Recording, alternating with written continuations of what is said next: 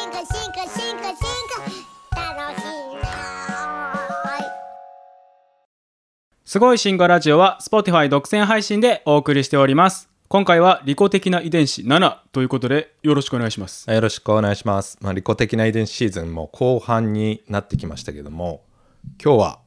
延長された表現形、延長された表現系、延長しちゃいましたこれね。どういうことですか、これね、今日はね、まあ、分かりやすく言うと、動物たちの巣作り行動、巣作りですか巣、巣作りと延長された表現系が関係するってことですか、まあ、利己的な遺伝子が関係するってことですね。なんか聞いたことはあるっすけどね延長された表現系って、まあは具い体的に何かっていうのはちょっと全然知らないっすわじゃあ、これ今日やっていきましょおう。願いしますうわうで利己的な遺伝子っていうのはざっくり言うと遺伝子視点から見る生命感みたいな感じだったよね、なんかそうした方がなんか生き物を考える上で都合がいいみたいはい見やすいっ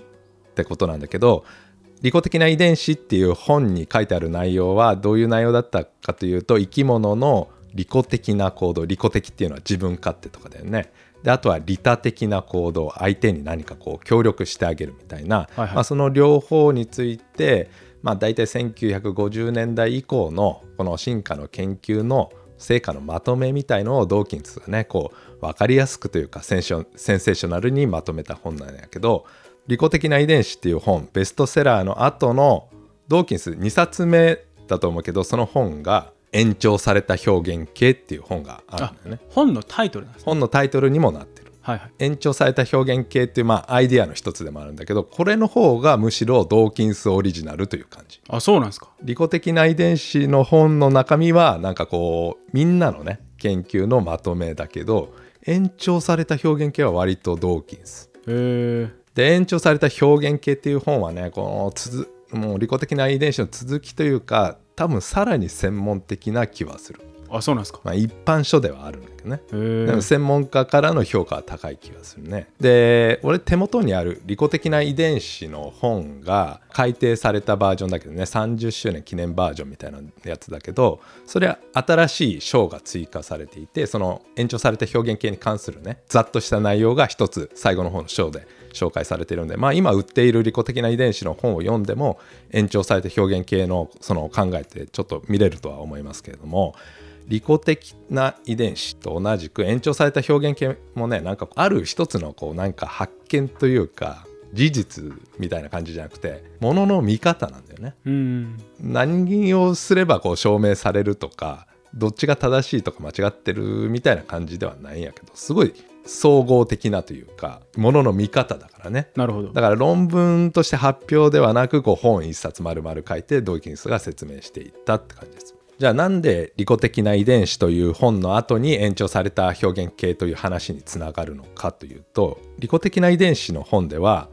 自己複製子ね自分が遺伝してコピー作る遺伝子とそれの乗り物っていう表現あったじゃない。はい人間の自分の体は遺伝子の乗っかってる乗り物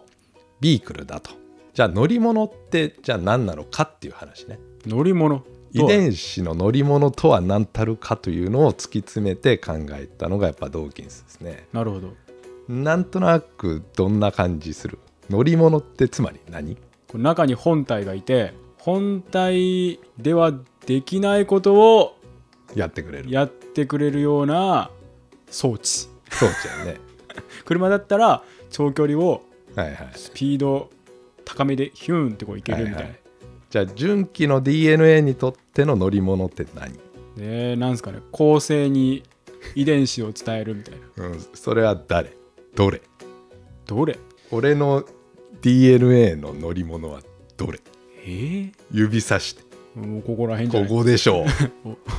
わかんないっ すだから乗り物イコール生き物の個体なわけよああは体なわけよそんな感じするよねい DNA が中身にあって DNA をこう運ぶ乗り物がこう生き物の体なわけだよねで乗り物イコール個体というか体っていうのはでちょっと説明の仕方変えるけど以前のエピソードで群島太の誤解ってああったじゃないはいこう生き物は集団のため種のために行動してますよでもそうじゃなくてじゃあ何のために行動しているかというと何だと思うもう一回お願いします軍トータの誤解間違った考えっていうのは生き物が種のために行動しているんだ繁殖しているんだっていう考えなんだけどなんかこう進化生物学的に正しい説明の方仕方するとしたら生物は何のために行動しているえー個体のためおー自そうです分ね自身のためですねはい、はいいはいそうですでもまあ利己的な遺伝子風に言うと遺伝子のためみたいな感じなんだけど、はいはい遺伝子と個体ってなんか一体化してるじゃんあはい純気の体には純気の遺伝子があって個体という純気のこの物体としてのいるやん体がはだから遺伝子イコール個体みたいな感じになってるやん物理的にいはいだからいや群淘汰っていうのは誤解で生物は個体のために生きているんだよとと言ってもいいし生物は遺伝子のために生きているんだよとそう言ってもなんか大体イコールのような感じじゃなかったうんうん感じがするよね、はいまあ俺もそういう説明の仕方していたかもしれないんだけどそうじゃないとそうじゃないんすかという説明ですねほううわむまあ抽象的な話は置いといて具体的な話しましょえいう飛びケラトビラケラザウルスじゃないですか 飛びケラトプスまあ鳥居ですけど ねトリケラトプス、はい鳥居で飛びケラは何でしょトビケラは川に石をめくったうらおーくっついてる、まあ、僕はですけどあのかっこいいかっこいいと思いますあの幼虫はい、はい何の仲間でしょうまあ昆虫ですねあ昆虫ですねはい何の仲間でしょ何の仲間う、はい、トビケラのえガに近いんでしたっけおお知ってるなねんか分類で言うとガに近いみたいななんか見た目もガに似てますよねいや似てるんですね、はいあのトビケラっていうグループがあるんだよね昆虫ではいはいでカゲロウとかねカワゲラとは違くてあの川の中に幼虫がね水の中で主に生活してる虫だけどあれカワゲラとトビケラって違いましたっけ違うあちょっと僕そこ怪しいかもしれないでですトビケラは成虫になるとね陸上に出てくるけどなんかねキャンプとかしてたらこうなんか明かりに飛んできたりは絶対してると思うんだけどよくよく見るとやっぱガに似てるねうんだからあの系統的にもガにまあ大雑把に言えば近いんだけどまあトビケラという一つのグループであれカワゲラはどうなんでしたっけカワゲラがトビケラの中にあるんでしたっけでまた違うね。まだ違うやつですか、はい、でよく川で遊んでると川の大きい石とかひっくり返すと石のね小石がつぶつぶになって巣を作っている知ってるなんな知ってます知ってますであの釣りする人とかそれを餌に使うのかなああ渓流釣りとか多分すごいいい餌になってると思います、飛びケラの幼虫がですねそういった川の中の、まあ、ちっちゃい石を集めてなんかまあ糸みたいのでねこう石がつながってその中に飛びケラの幼虫がスポッと入っているああれどうやって作ってんですかねどうやって作ってるんでしょうね糸だから多分粘着してますよね、はいと思うんですけどガムテープとかって水にこう入れると粘着力なくなるじゃないですかだからあれどうやってちょっとくっつけてんだろうなっていうのは前々からの疑問なんですけどすごいよねのりさんなんか知ってますいや知らないですねあー まあそうやって石の家を作ってるみたいな感じだよね巣だけどね、はいじゃあもしねこう知的な動物と言われているチンパンジーが石を使ってね家を建ててその中で暮らしてたらみんなびっくりせえへんっマジでびっくりしますよていう例えがドーキンスの本に出てるんだ けどまあよく言われるんだけどこれドーキンス発祥のこの比喩かどうかわからんアナロジーかわからんやけどみんなびっくりするよ猿がそんなことやってたらはでも飛びケラはやってるんですい確かにそう言われてみる とやってますね 言われてみればやけどそなうそうそんなこうね人のなんていうか先入観というかねこうものの見方をこう変えていくのがドーキンスの本なんやけども、うん延長された表現系っていうのは何たるかみたいな話なんだけどまあ徐々に説明していくけど生物のこう形質、まあ、表現型とも言うけど形質っていうのは遺伝子はね DNA だけれども DNA をの設計図をもとにこう私たちの体が出来上がるわけだよね。はい何らかのまあ行動でもいいんだけどそれをまあ形質とか表現型と呼んだりするけども生物の形質とは何たるかっていう話でじゃあ例えばカニとかエビの殻うん自分の体、はいまあ、あれはエビとかカニの殻や生物のその体の一部やじゃあトビケラの巣のあのこの周りに巣を作ったこの小石たちこれは何なのかっていう話ね家じゃないですかだから生物の体から離れてるやんはい体も一応こう区切りがあるよね自分の体もそうだし昆虫の体でもいいんだけど区切りがあってその外側に小石があるよねだからその石は体ではないおそれが表現型が延長されてるってことですかそうですおおなるほどなるほだどってその家の大きさとか形とかどういう石の大きさを使ってこう組み合わせたっていうのはこう進化の結果飛びキャラの進化によって出来上がったものでしょえじゃあつまりそこら辺のどこかのオタクマイホームっていうのは延長された表現芸ってことですかいいで すねその辺はちょっと今日のまあ最後にその辺の答えを出していきましょうあわかりました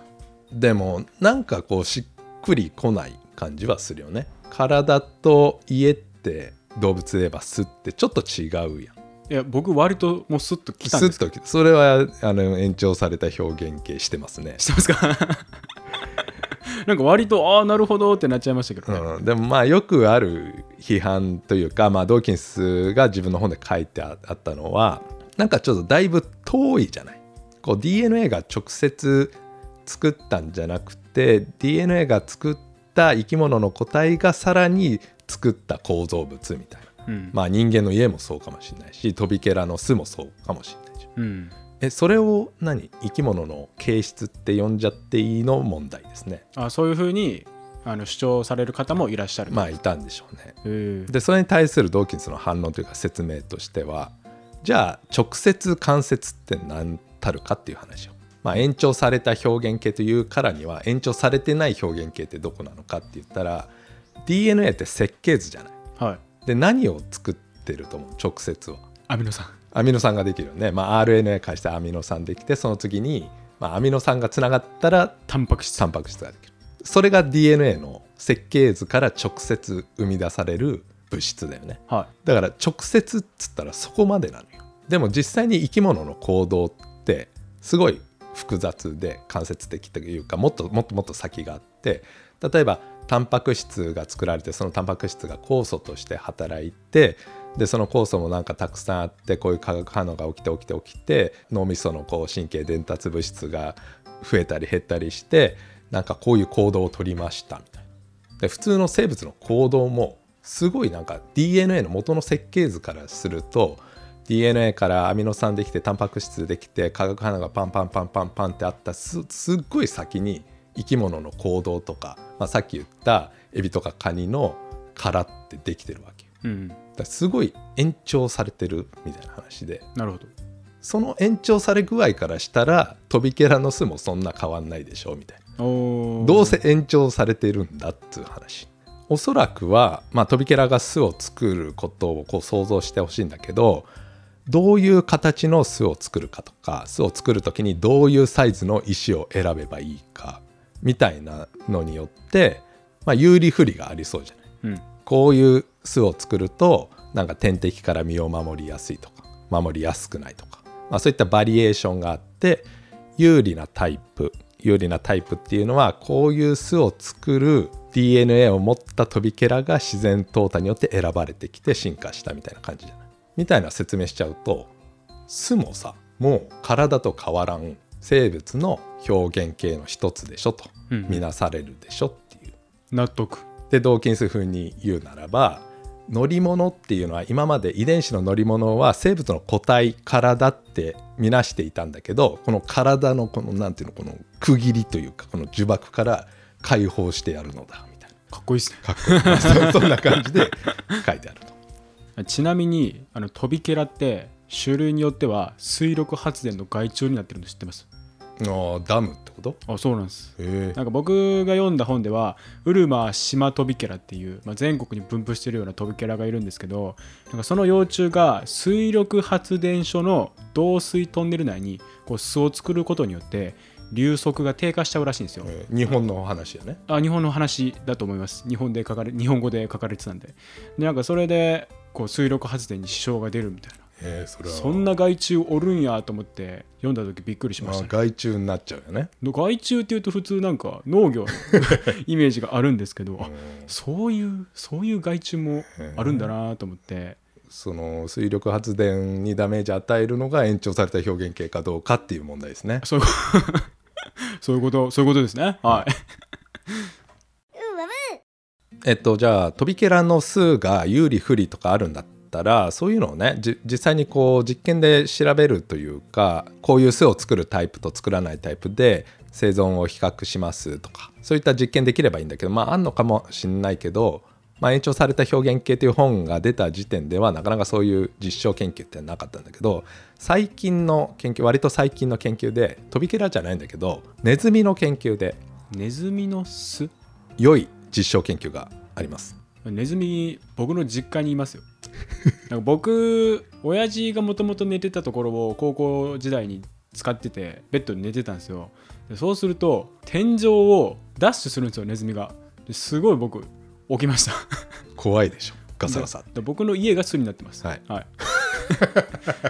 でだから巣作るんかなと思っておもろいやんか作ります巣アメリカの話ですおおそのそこら辺にいるネズミとはまた違う話 違う種類ですうんアメリカ結構乾燥してるところが多いじゃない砂漠みたいにそういうところに住んでいるちっちゃなネズミあで土の中にそうそうそう、あはいはい砂の中に穴を掘って、はいはいそういう巣があるんやってなるほどそういう研究があるんやけどでどんくらい穴を掘るかみたいなどんくらい長さの穴を掘るかみたいな感じで巣を掘っていくやんで、まあ、中で暮らしてるんやけど、まあ、天敵がねやっぱヘビとかいるらしいのそういう砂漠とかおーヘビからするとネズミの砂巣穴を見つけるやんでネズミおるやんラッキで入っちゃえばええやはいんパクって食べれるやんー余裕っすねじゃあネズミそれじゃ困るからどうしてると、えこれ脱出口が2つあるんですよノー正解 あの裏側っていうのかな非常口とは書いてあったけどねはいはい穴掘ってそういう住居じゃないけど暮らしている空間があってさらに、えっと別の方向に穴掘って脱出できる ヘビはマンツーマンでこう一気にやったらもうネズミ全取りっす わ何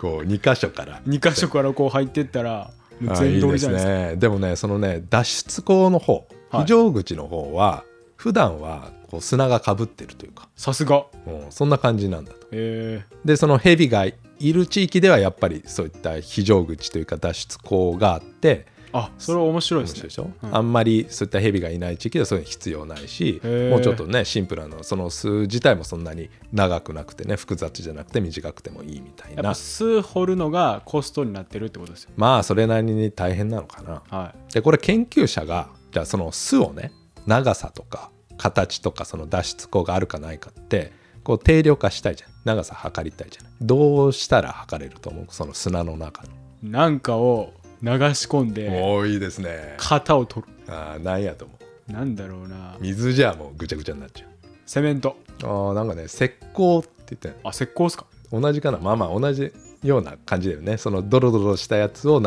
し込んでえーっとしばらくすると固まるじゃないおいネズミ中にいるネズミどうなるんですかかわいそうやろおいそういう実験する前になんかヘビじゃないけど研究する実験する人がなんか棒みたいのでこうツンツンと穴の中をこうツンツンツンツンってやるとそのネズミが可愛らしくあの非常口からぴょこんとあこうー出てきてよかったよかったっていう動画がなんかありましたけどね。ああなるほどなるほどでネズミってあのハツカネズミとかもそうだけどすごい実験動物として使われてるじゃない。はい。だから交配させたりとか、まあ、そういうことができるんだってでその砂漠に住んでいるネズミと禁煙種だけど別のネズミねあんまりそういった巣を作らないネズミとこう交配させて交雑して F1 というか次世代のね雑種みたいのができるじゃないそうすると何がわかるかというと延長された表現形具体的にはネズミの巣作り行動に関する遺伝学ができるんですね例えば砂漠に住んでいるその巣を作るネズミとそうじゃないネズミを掛け合わせて F1 個体に巣を作らせたら巣の長さとか非常口があるかないかみたいのが F1 で何対何で現れるかおう非常に興味深いところです ね。そうすると巣の長さとか、まあ、長い巣っていうのと非常口があるっていうのが共にこう優勢、まあ、今だったら牽制っていうんだけど、ね、でそれで F1 同士でかけまたさらに掛け合わせたらあのメンデルの遺伝の法則で3対1に分かれるとかうん、あたかも巣の長さとか非常口があるかないかが生き物の体の形を計測しているかのようなそんな実験だよね。うんでしかもその行動を支配してるまあその遺伝子って究極的にはあの、ね、細胞の核の中の染色体のどっかにあるじゃない。で大体染色体の、えー、とこの辺にその巣を作る遺伝子があるっていうことをまあ特定できているうんと。で今今だったらごめん研究ちょっとフォローしてないけど DNA のこの配列だっていうのもね、まあ、調べれば分かりそうだけど今までね生き物の形質ってそのネズミの形とか大きさとかあるいは行動ってまあ生き物の形質って感じだったけどその巣の形とか大きさが同じようにネズミの表現形として扱いますよねっていう話ね。うんで飛びケラではなんかこういう飛びケラってなんか飼育めんどくさそうじゃん1年に1回しか出なかったり川と同じような状況を作らないとなんか流れがあるのとないのとで活性が違ってきたりするってなるそとうそれをねそうやって飼育の難しい生き物で遺伝学的な実験ってかなりしんどいんだけどネズミだったらそういうことができてますねみたいな話ですねなるほどうわわじゃあ飛びケラネズミときましたが延長された表現形といえばビーバーの話もしておきましょうビーバービーバーの延長された表現形っていう本の日本語版の本の表紙にもやっぱビーバー載っていて何してるかっていうとなんかこうダムを作るじゃないビーバーもねあのアメリカ大陸の動物だけどこうなんか歯が一応鋭くて木を削ってなんか木の枝とかを集めて川をせき止めてダムみたいのを作るうんそうすると、まあ、その水力発電所じゃないけどその川がちょっと氾濫して湖ができたりするわけ。よくテレビにあ出るてよるやねつ日本には分布してないけどね。ってことはその湖ってビーバーの延長された表現形ですかっていう話ね。おーなんか今までの話からするとそうですって感じですけどそうだよねでおそらくはそういった湖作ることでビーバーはねこう餌を取ったり生活したり繁殖したりっていうことが、まあ、有利になったからそういう形質がこう進化したとだからドーキンスが書い本に書いてあったけど今はねビーバーの行動ってもう進化の結果、まあ、そういうことになってるけど過去のビーバーの作った湖を再現できたとしたら、まあ、湖ね化石に残らんからもう分からんもうこう家庭の話なんやけど、はい過去の湖をもしね歴史をたどって見ることができたら最初は小さい湖だったけどだんだん大きくなってきたんじゃないかっていおーなんか想像できますうねそれ進化の結果そうなりましたみたいなだから先ほどのネズミの巣作り行動みたいにちょっとビーバーで遺伝学ってなんか難しそうじゃないいや難しいですよ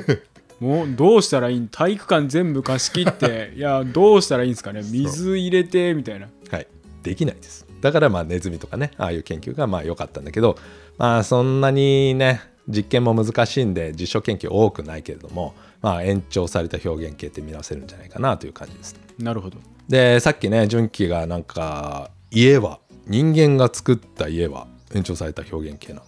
とか言いましたけどキッチンを広くするかどうか、はいトイレは2階にもつけるのかどうか、はい、そういうとこ何ろかですら何までね庭の広さはみたいな何から何まで表現形になるやん延長されたというからにはでこれビーバーのダムも同じでビーバーがダムを作ったら湖ができてそこにいる鳥のね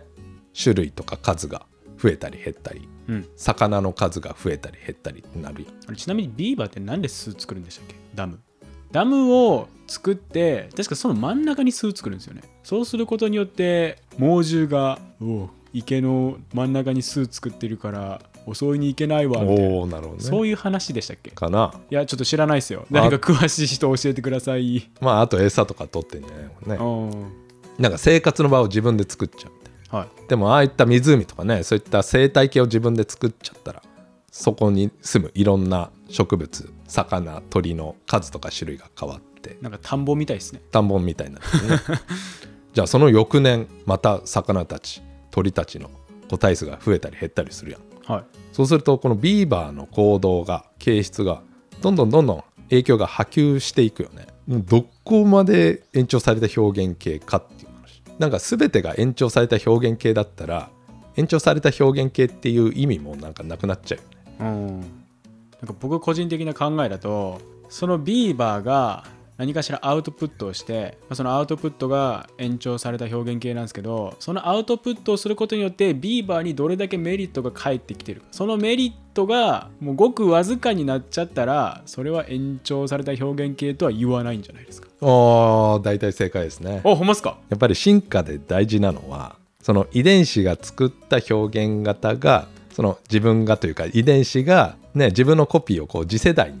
送り込みたいわけよそのための装置がまあビークルというか、うん遺伝子の乗り物であるわけだからビーバーなりネズミなりトビケラでもいいんだけどその作った巣とか構造物がその元の生物の遺伝子のこう伝達っていうの電波に関わるんだったら延長された表現系とみなされるでしょうということですね。なるほど、まあ、ちょっとでも関わればいいと思う。だからビーバーの湖とかはマジで多分関わってるでしょうねという感じ。でもビーバーが湖を作ってその湖で暮らすなんか水鳥がやってきました。まあそれやってくるでしょうね。でもその鳥が来たことで別にビーバーの遺伝子が次世代に送り込まれる効率が変わんなかったら